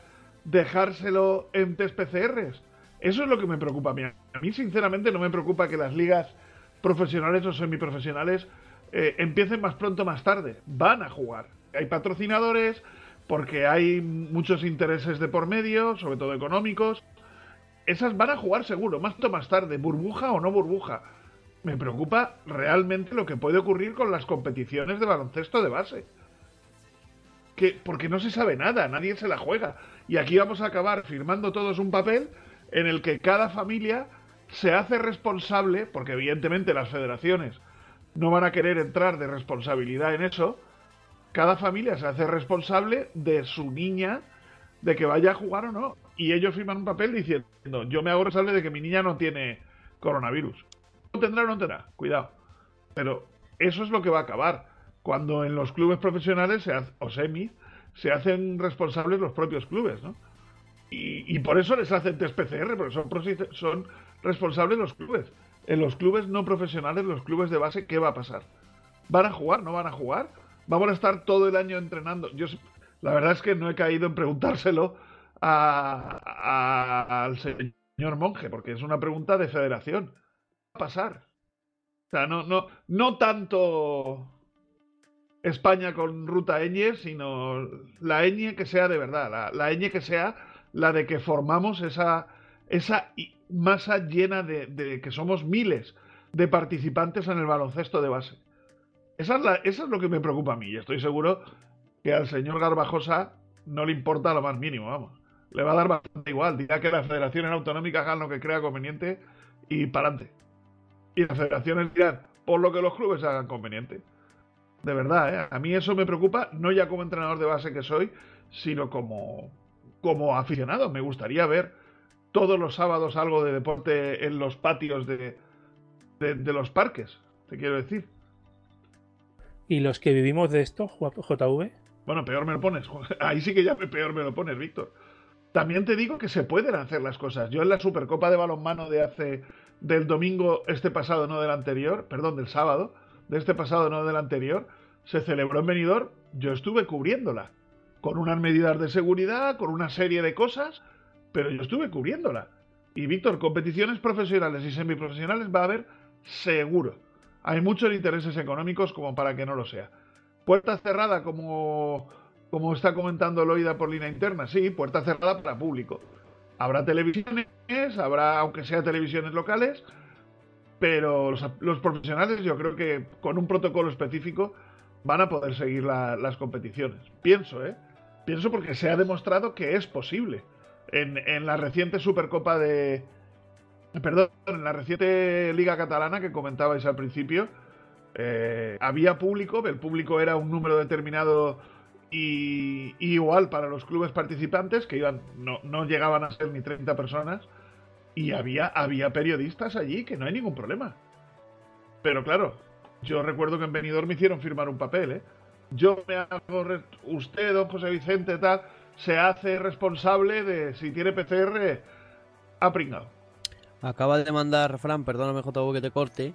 Declaración responsable COVID-19. En tal, eh, como asistente al Palacio de Deportes para un evento o actividad deportiva de Lucán Murcia, declaro que no padezco ningún síntoma compatible con el COVID. Fiebre 37 grados, síntomas respiratorios. Que no he estado con una persona afectada en los últimos 7 días. Respetaré las medidas de seguridad. Y la persona asistente declara que es conocedora y acepta y asume voluntariamente que la situación actual existe un riesgo. Y que no se responsabilizará al Lucán Murcia en ningún caso. En el caso de los jugadores JV te digo lo que va a pasar aquí en Madrid, porque lo voy a tener que sufrir yo. Eh, todos con mascarilla, a jugar con mascarilla. Y si yo, quieres yo- lo leí y me quedé, me quedé No, no, alucinado. no, no. Es que alucinado. si quieres jugar con mascarilla. Y le digo yo, ¿cómo vamos a jugar con mascarilla? Eh, tú ponte que te toca, yo qué sé, un mes de mayo, marzo en Alicante ya hace calor. ¿Cómo vas a jugar con mascarilla? No, ¿Qué, tienes que hacer, qué tienes que hacer rotaciones? verano, ¿eh? Bueno, pero quiero decir, calor, calor, ¿sabes? De, de calor de que ya te estás eh, medio ahogando eh, eh, con las temperaturas. ¿Qué vas a hacer? ¿Rotaciones de un minuto? No, no lo Es que entiendo es mucho. imposible hacer deporte con la esta puesta. Ya, no lo entiendo mucho. Bueno, Y bueno, eh, y la FBM que sigue, que ni está ni se la espera. siguen en ERTE todo menos dos. De momento han cancelado todas las, todas las competiciones hasta noviembre y contemplan otro escenario que sea empezar todo en enero. Pero mientras, solo dos trabajadores de la plantilla de la Federación de Baloncesto de Madrid. Tenía que decirlo, es información. Vale, vale, bien. Eh, vamos con la firma invitada de Oria- Oiane Ciruelos. La firma invitada. Tengo un recuerdo del colegio, de aquellas clases de lengua y literatura, donde de niñas empezábamos a practicar la lectura, la ortografía, comprensión de textos y también su elaboración. Y esta última parte de escribir me gustaba, lo recuerdo, y me sigue gustando, la verdad. Y resulta que ahora voy a ser la firma invitada en este nuevo curso de Al ritmo del aro. Realmente no sé si tiene mucho que ver, pero al final los textos llevan una firma y en esta sección estará la mía. No sé muy bien por dónde irán los tiros. Mi pretensión, más que compartir conocimiento, es invitar a la reflexión, quizá un intercambiar opinión. Serán temas varios y de diversos colores, inspirados en torno a nuestro deporte. El ritmo lo irá poniendo el día a día, pues soy de las que piensa que la cancha y la vida tienen mucho de filosofía. Soy Iane Ciruelos y al margen de algún que otro papel que cuelga en la pared de mi habitación, sobre todo soy deporte y en especial baloncesto.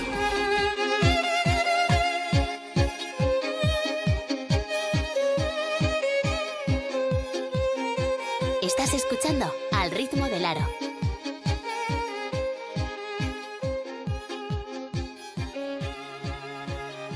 Bonita firma, muchas gracias Oiane Ciruelos por haber querido estar presente también en este al ritmo del aro.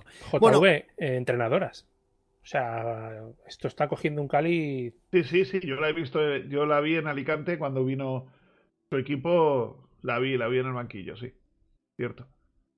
Bueno, em, vamos a entrar ya en un temita deportivo. Eh, esto ya tengo bastante ganas de, de hablar de lo deportivo. Por fin, este fin de semana vuelve el baloncesto femenino de alto nivel, Supercopa Endesa, en- como hemos hablado con, con Germán Monge, con medidas de seguridad extrema. Pero hablando de lo deportivo, mm, hubo también mucha crítica con los eh, ¿cómo se llama? los emparejamientos.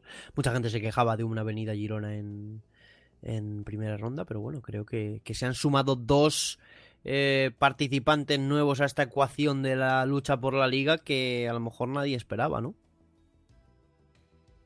Bueno, al final es, es sorteo puro, ¿no? Y bueno, eh, vamos a ver por fin una final que no será entre, entre los dos de siempre, ¿no? Vamos a sacar también, también esa lectura.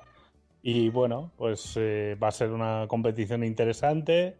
Eh, Avenida llega con la, con la baja de, de Katie Lu, que está en, en WNBA. Girona con la baja de Chelsea Gray, que también está en la WNBA y con dos jugadoras tocadas, aunque ya jugaron en, en la Liga Catalana, que son eh, Pau Ferrari y Sonia Petrovic, que es el motivo por el que se canceló el partido amistoso que tenían con Murcia Basket y luego eh, Guernica viene con todo, si no me equivoco, y Valencia Basket pues con la con la baja también de Mari Gulich y bueno, hoy han presentado a, a Rebeca Allen, estuvo eh, varias semanas eh, eh, sin poder salir de Australia porque el estado de Victoria, de donde es ella, estaba confinado.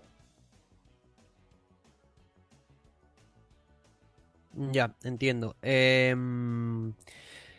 ¿A quién vemos favorito? ¿A quién vemos con posibilidades? Eh, no sé, Girona Avenida, el duelo esperado, pero el Valencia eh, Giro- eh, Guernica, perdón, también muy interesante, chicos. Eh, no sé, contadme.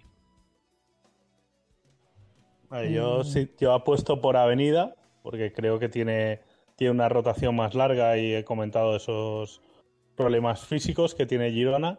Y entre Valencia y Guernica, yo creo que, que Valencia tiene un mayor potencial esta temporada que lo Inte Guernica, al que tampoco se le ha visto eh, a un nivel muy, muy alto en, eh, en la Euskal Copa. Sí, yo estoy plan, a ver, falta, obviamente, falta por, por ver a Valencia, todos sabemos la plantilla que tiene, pero bueno, hay que, hay que jugar, hay que ver la- las jugadoras que vienen de lesión ahora mismo cómo están. Y, y el no haberlas visto jugar para mí es una pequeña incógnita que le tengo que poner sí o sí de cara, de cara a esta Supercopa, la verdad. Yo ahora mismo veo a Perfu por encima de cualquier equipo. Ya digo, a falta de ver a Valencia, eh, obviamente ha jugado contra Zamarat y ha jugado contra Benvibre, que con todo mi respeto, pues no son equipos para poder hacer un, una, idea muy clara, ¿no? Que cuando juega, por ejemplo, Girona que lo ha hecho contra, contra la SEU. Pero a mí me han gustado mucho los comentarios que he escuchado de las ruedas de prensa posteriores a los partidos de Íñiguez, de tener muy clara que hay que empezar desde la defensa. Unos conceptos muy claros para el equipo que incluso el, el del primer partido que jugaron, que no le gustó que le metieran 14 puntos, o sea, 14 puntos en un cuarto y después de ese cuarto salieron a morder, Zamarat solamente metió una canasta y eso a estas alturas de temporada se puede, se puede notar. Eh, Girona contra la SEU, mm, creo que con Gray van a dar un saltito bastante importante, pero yo no las vi sobradas, pa- creo que ganaron de 8, no las vi muy, muy sobradas y creo que por dentro se les puede, se les puede hacer daño cuando no juegue Racing Gerova, sinceramente. Y ya te digo, pues por otro lado, Guernica, eh, a ver Nadia, que viene también de lesión, de sin jugar desde hace meses, cómo, cómo va respondiendo, pero ahora mismo eh, por dentro es Nogalle la que, la que está siendo el baluarte de, de Guernica. Entonces, a mí se me presenta una supercopa, entre comillas, con, con asterisco, ¿no? Para, no la tomaría muy en cuenta para lo que será luego la temporada, pero por mi parte, por lo menos, con muchas ganas de verla.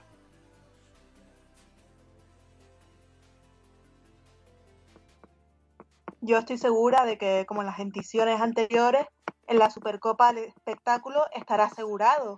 Pero también, como ya se ha dicho, se agradece que en la final no estén los mismos equipos, ya que esto podría ser algo cansino. Sin duda, el Guernica y Valencia tienen ganas de demostrar que vienen a dar guerra, pero creo que el equipo Taronja en este caso tiene más posibilidades de conquistar la victoria. Y también cabe destacar la gran apuesta que han hecho por el talento nacional.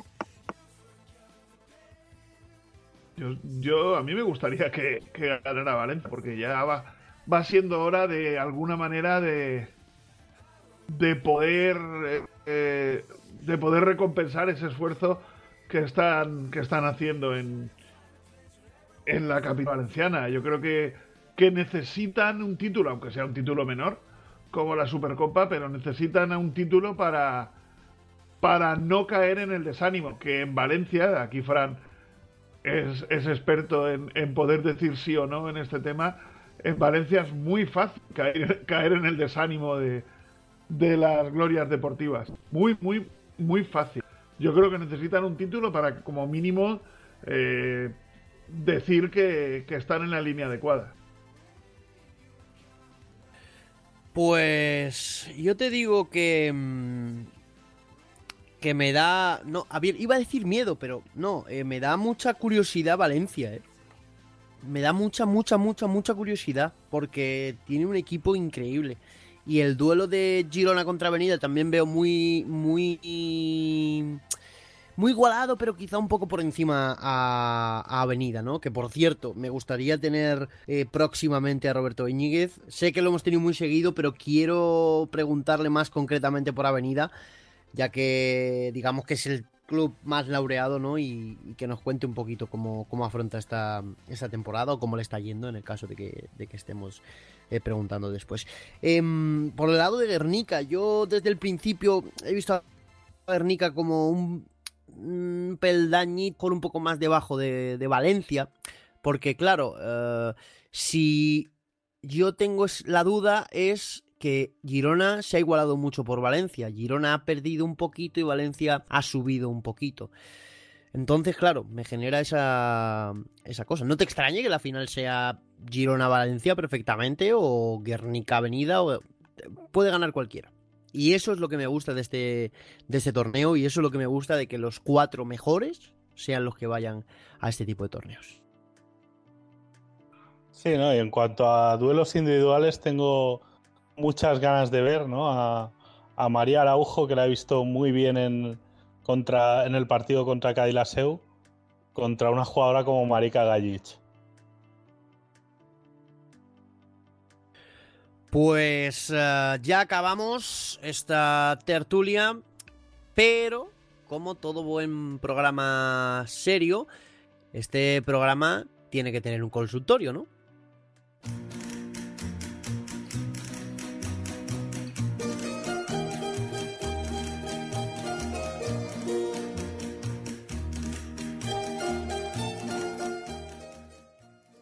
Y este año eh, el consultorio se va a llamar el consultorio de Javi Gallardo. Javi, te metemos en un, en un aprieto. Si te metemos en un aprieto, bien, y si no, pues también. Es decir, lo- te qui- quiero que respondas igual, no por, no por nada. Em, ¿Estás de acuerdo, no? Nada, aquí hemos venido a jugar y si no se sabe, ya vemos por dónde le tiramos. Eso es, eso es. Primera pregunta. ¿Cuántos partidos se dejaron de disputar en Liga Endesa por la pandemia? Me encanta que me hagas esa pregunta. Siempre había querido decir eso. Eh, no, esa, facilita, la verdad, porque no, la última jornada que se disputó fue la 22. Bueno, este año hay que recordar que como hemos tenido ampliación de, de equipos, el año pasado, por si algún despistado hay por ahí, teníamos menos jornadas. Así que de liga regular faltaban cuatro. A siete partidos por jornada, sí, si no se me olvida multiplicar, son 28 partidos. Y hay que sumar los playoffs por el título, claro. Eh, son siete eliminatorias, por lo que habría un mínimo de 14 partidos más si se resolvieran todas por 2-0 o 21 si se tuviera que ir al, tercer partido. Así que un mínimo de 42 y un máximo de 49. Ya al gusto del consumidor lo, lo igualado que quiera poner en las eliminatorias. Bien, buena respuesta. Eh, Víctor, se te van a quejar por la música, que lo sepas. Pero bueno, mm, yo estoy de acuerdo con todo lo que tú, con todo lo que tú hagas. Eh, segunda pregunta. Equipo más joven en desaparecer estando en Liga Endesa. Pues mira, aquí yo, si no lo miro, hubiera dado otra respuesta. Y igual eh, más de uno que estamos aquí también. Voy a empezar por cuál habría sido mi respuesta. Yo sinceramente habría dicho Conquero. Porque si nos acordamos, Conquero Y yo. subió muy, subió muy rápido. Estuvo solamente tres temporadas en, en Liga Femenina 1. Pero claro, se había fundado en el 99, o sea, hacía 16 años hasta que desapareció tras el famoso Conquero Gate. Eh, pero no, hay un equipo que tuvo una evolución mucho más rápida todavía. eh, además, aquí algunos conocemos. ¿Rivas? No, hombre, no. Ah, vale. Nos tenemos que ir un poquito más al norte. El, el Obenasa. El Obenasa, que, que desapareció en 2010-2011, que también estuvo tres años en Liga Femenina 1, es que solo se había creado seis años antes. O sea, eh, subió en tres años de, de- no sé ya cómo se llamaba entonces, pero subió dos categorías y estuvo tres temporadas en, en Liga Femenina 1 y tras solo seis años de como club, pues hasta ahí llegaron. Así que más joven se me hace difícil que un club en menos de seis años le dé para llegar a Liga Femenina 1 y desaparecer. Pues mira, qué curioso, qué curioso. Y tercera pregunta. ¿Hay fechas libres suficientes si se tiene que parar la competición de nuevo? La corta es que no. Entiendo ver, que, que- que es porque hay Eurobásquet y juegos, ¿no? Entiendo. Claro, el calendario ya más o menos lo conocemos. eh, El Eurobasket y los juegos, si se disputan, no lo van a cambiar. Y si no se disputa, tampoco creo que, vayan a prolongar la competición. De... Eh, te digo un sí sin entrar a hacer cábalas, porque creo que eso le corresponde a quien tenga que buscar la solución para el marrón correspondiente, si lo hay. Eh, si esto se tiene que parar, no se va a jugar competición europea. Si no se va a jugar competición europea, nos vamos a poder adaptar a jugar varios partidos por semana, hacer mini burbujas, concentraciones o como lo queramos llamar.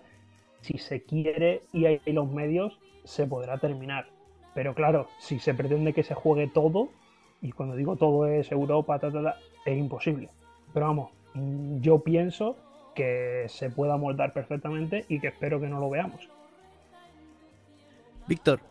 Em, vamos a ver, yo si veo complicado que Liga Femenina 1 y 2 se desarrollen con, con normalidad, eh, lo que veo imposible son las competiciones europeas. Eso de que un equipo se vaya a jugar a Polonia, el jueves juegue en Guernica, el sábado en Girona y el martes siguiente otra vez en, yo qué sé, en, en Esquió, me parece, eh, me parece un, quilombo. O sea, yo es que cancelaría la, y jugaría en dos o tres burbujas, eh, dos o tres fases en cinco días y fuera. Porque, porque es que no veo ninguna, ninguna posibilidad de que esto se desarrolle con normalidad. Sí, pero bueno, hay muchas jugadoras que vienen prácticamente para jugar, porque el equipo juega Europa. Entonces, eso no lo puedes hacer, porque yo creo que Katie Lu, por ejemplo, viene a jugar Euroliga. Entonces, eh, si no hay Euroliga, ¿qué va a jugar Katie? Pudiendo estar cobrando en otro lado un pastón, más de lo que cobrará en Avenida, que no será poco. No sé, vamos, no sé. Em, para acabar, JV, ¿qué me querías decir sobre esta canción? Porque yo, yo creo que le van a dar, alguna le van a dar a Víctor. Pues mira, primero que a mí me gusta. Y a mí. y en segundo lugar, un detallito, un detallito de esta canción. El compositor de la música es Mikis Theodorakis, que es el compositor de una música que todo el mundo conoce, Zorba el griego. ¿A qué ese detalle no lo sabías? No. me acabas de dejar. Pero es que a lo mejor soy yo demasiado estúpido, demasiado joven y tampoco sé lo que es el Zorbal gri- griego. Hombre, pues Zorba el griego es una película del año 64, pero que... Me quedaban que 30 la- años para nacer. Pero, Juanma, que la hacen en todas las teles, hombre. Anthony Quinn ahí bailando el sirtaki. Víctor, que a ti, que a ti te pilla más cerca. Em, a ti te pilla más cerca, ¿no? es ¿No la de- la de No, esta sí, el- sí, esta sí, pero digo la otra, la de película. Que te Sí, un poco sí, más cerca yo, yo digo que sí. ¿Me dejas hacer una pregunta, Loida? sí, sí, claro. Em, ¿Por qué en Tenerife nunca hay un proyecto de verdad y que dure años? Aquello que pasó con Isla Única y, ahora can- eh, Clarinos que, no tiene, que tiene menos afición que el equipo de mi barrio. No sé, ¿por, por qué no hay un proyecto que salga de verdad con toda la afición al baloncesto que hay? Es una gran pregunta que creo que todos los aficionados al baloncesto en Canarias nos hacemos y me gustaría trasladársela a los políticos y especialmente a los dirigentes de los clubes de los que has hablado. Bueno, pues contundente, Juanma. Sí, sí, está claro. Pues nada, chicos, eh, hasta aquí el primer programa. Eh, Fran Cortés, muchas gracias. y Hasta la semana que viene. Ahí estaremos si no pasa nada. JV, muchas gracias. Nos vemos. Ahí estaremos también. Nos vemos. Loida, bienvenida de nuevo. Gracias por haber querido sumarte a este proyecto y, y nos escuchamos y te seguimos leyendo y nos volvemos a escuchar pronto. ¿eh? Gracias, un placer, así será. Em, sa- ¿Sabes algo de la denuncia? No, ¿no? no Ah, no bueno, hay- sí, es verdad, es verdad. ¿Eso qué pasó con ellos? A mí no me ha llegado nada por el momento. Ni te va a llegar. JV, no te preocupes. tiene- tenías razón desde el principio. Siempre en tu barco. Eh, Javi, Javi Gallardo, muchas gracias. Bueno, nos seguimos escuchando y esperemos que vamos a escuchar a los balones votar. Pues sí, nosotros pausamos esto ya por última vez y vamos con la WNBA.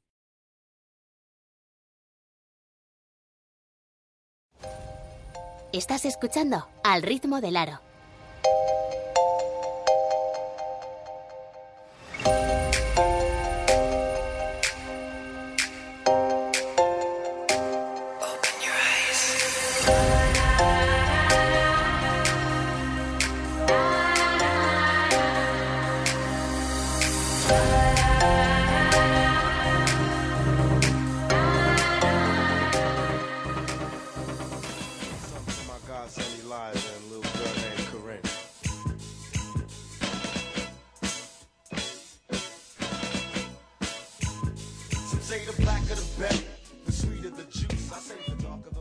WNBA con Manu Fresno.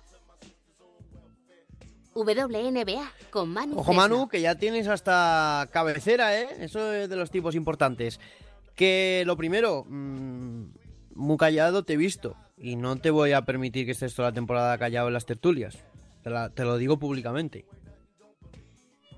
Deja que empiecen a llegar, sobre todo lo que estabas comentando de Katy Lu, de Chelsea Gray y esas jugadoras que conozco más y empieza a ver más partidos y ya podré hablar con más fundamento, que tampoco quería meterme sin tener mucha idea. Eso. Ah, poco a poco, Manu. Yo tampoco te voy a meter esa presión. Bueno, ¿qué nos tienes que contar en esta parte final del programa de la WNBA? Pues la verdad que muchísimo, pero al orden del día, lo que pasó anoche, primer partido de Diwana Bonner contra Phoenix Mercury en su historia, la draftearon ellas y ha estado ahí toda su vida hasta que pidió el traspaso, y tú como fan de Diana y con lo cual de Mercury, pues te emocionarás de ver a Diwana en otro equipo. Sí, por supuesto. Yo me alegro siempre de ver a Diwana. Y ya después de esto, que tenía como apunte, porque es algo que realmente es histórico, porque Diwana es una jugadora histórica de Phoenix Mercury y verla con otro equipo jugando contra ellas llama la atención. Y encima, todavía falta el otro partido, se esperaron para el final para que estuvieran los dos y tener ese aliciente. Y hablando de final de temporada, se nos viene una locura porque está Seattle primero, que eso yo creo que no va a cambiar o va a ser muy raro. Pero Las Vegas y Los Ángeles tienen ahí una pelea que, sinceramente, cualquiera que tenga el Pass o partidos que estén poniendo por redes sociales, cualquiera de Las Vegas o Los Ángeles es imperdible ahora mismo. Muy bien, muy bien. Y mm, creo que nos traes candidatas al MVP, ¿no? Si no recuerdo mal. Sí, que realmente hay dos que yo creo que va a estar entre ellas y cualquier otra me resultaría muy raro, que es Aya Wilson y Brianna Stewart. Ambas están haciendo un temporadón, pero ya haremos un programa en Premium analizándolo más en concreto y también voy a aprovechar a mandar una especie de saludo a esas jugadoras que han estado ahí en segunda línea por el MVP como Diana Taurasi a sus 38 años, las máximas anotadoras y máximas asistentes. Luego Ariko Gumbo que se está saliendo para meter a Dallas en playoff, haciendo partidos de más de 30 puntos, mejorando un poco su visión de juego, que es un poco lo que se le criticaba, la está pasando más, que yo creo que es clave. También Candace Parker, eh, Kurdy Vandersloot, que está haciendo récords históricos de asistencia. Luego Ali Quigley, que también la verdad es que está haciendo un temporadón, Víctor estará contento. Yo creo que es una temporada donde muchísimos jugadores están Lo saliendo, estoy. la verdad. Pero Víctor en y en general aquí somos muy de Ali Quigley. De hecho, em, te voy a O contar sea, un secreto. Vamos.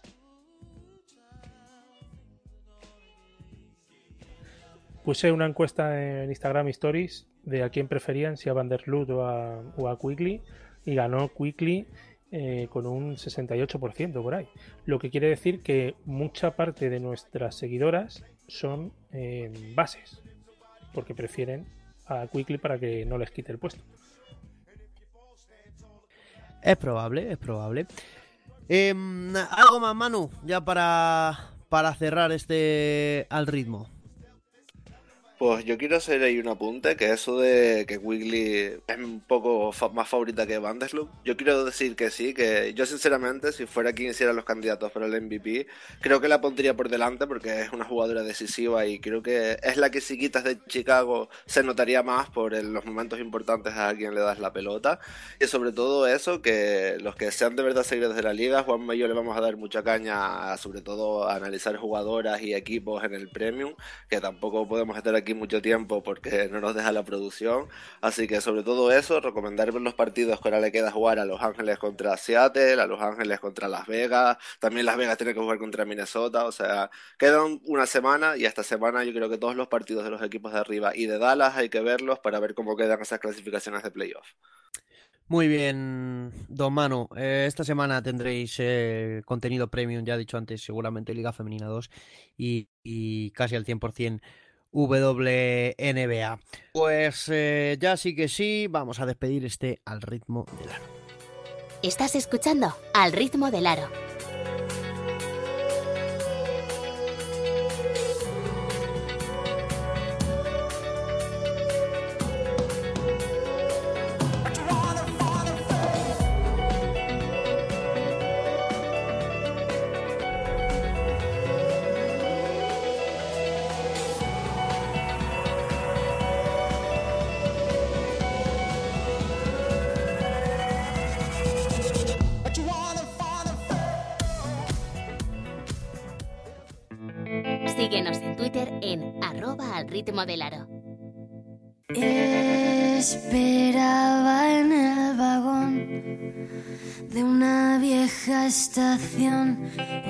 Tren de mala muerte. Primer programa de esta nueva temporada y primer temazo que me pone Víctor Durante, el cual no me sé el nombre, pero lo he oído bastantes veces y me encanta. Porque A me ver, encanta a mí me gustan mucho los trenes, ¿no? chica. Pues la chica del tren. Sí. Vale, pues mira, mejor, mejor. Yo- Thor, quedan dos minutillos de programa. Eh, ha sido un programa muy atropellado, lo vamos a salvar. Pero el crowdfunding, por favor, que la gente nos apoye porque tenemos un proyecto muy bonito con profesionales de primera línea, pero necesitamos ese empujoncito. Y nosotros llegamos hasta aquí, que ya es mucho, pero Y cuando, y cuando, por si esto no se da, que vemos que se dé, de verdad, nos hace bastante falta, eh, el premium.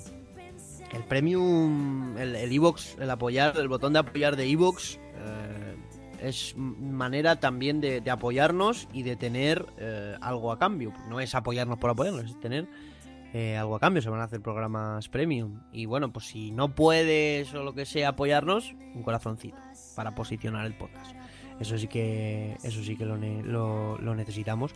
Porque, porque bueno, es un proyecto muy, muy, muy ilusionante, un proyecto que va hacia, hacia arriba. Esta temporada eh, hemos querido darle un punto más y según pasen las semanas iremos dándole más y más y más y más. Y claro, todo eso, señores, lleva y hoy hemos presentado solo la mitad de las novedades, que, que tenemos estadísticas oficiales, estadística avanzada, que tenemos a Alba Artuño, que tenemos a, bueno, a mucha gente, a Luisja también, que se ha quedado fuera de este primer programa. Eh, tenemos hasta una psicóloga, Juanma, que lo hemos cerrado hace poco, una psicóloga deportiva. Eh, sí, sí, o sea, que para Ah, que venga bien. a hablarnos de vez en cuando de, pues eso, de la cabeza, ¿no? De lo que nos tiene a todos preocupados. Eh, muchas cosas, Juanma, y esto que no para. Pues sí, señor.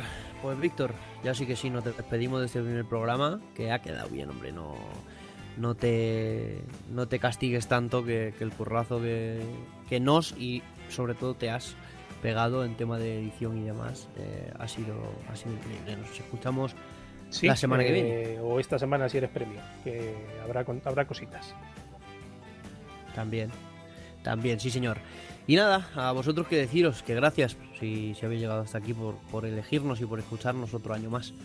Y por estar con nosotros informándonos, eh, teniendo opiniones variadas y distintas, a lo mejor no muy, no muy iguales a la vuestra, pero que al fin y al cabo somos gente que, que seguimos esto y que dentro de lo que cabe sabemos de lo, lo que hablamos.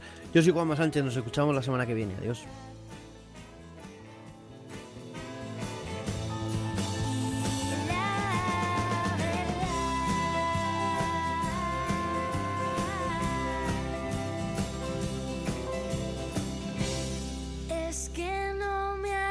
Chico, córtate un poco, ¿no? Córtate, chupa chups. ¿Por qué? Porque esta gente te ha echado al carré.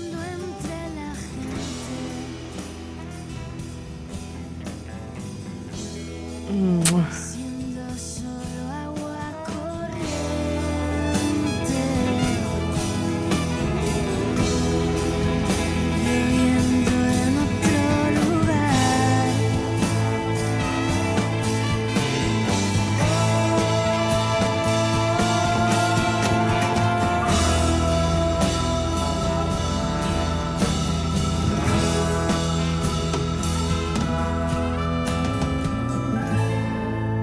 Es que hay cada asquerosa por ahí suelta sin nada mejor que hacer que largar de las demás.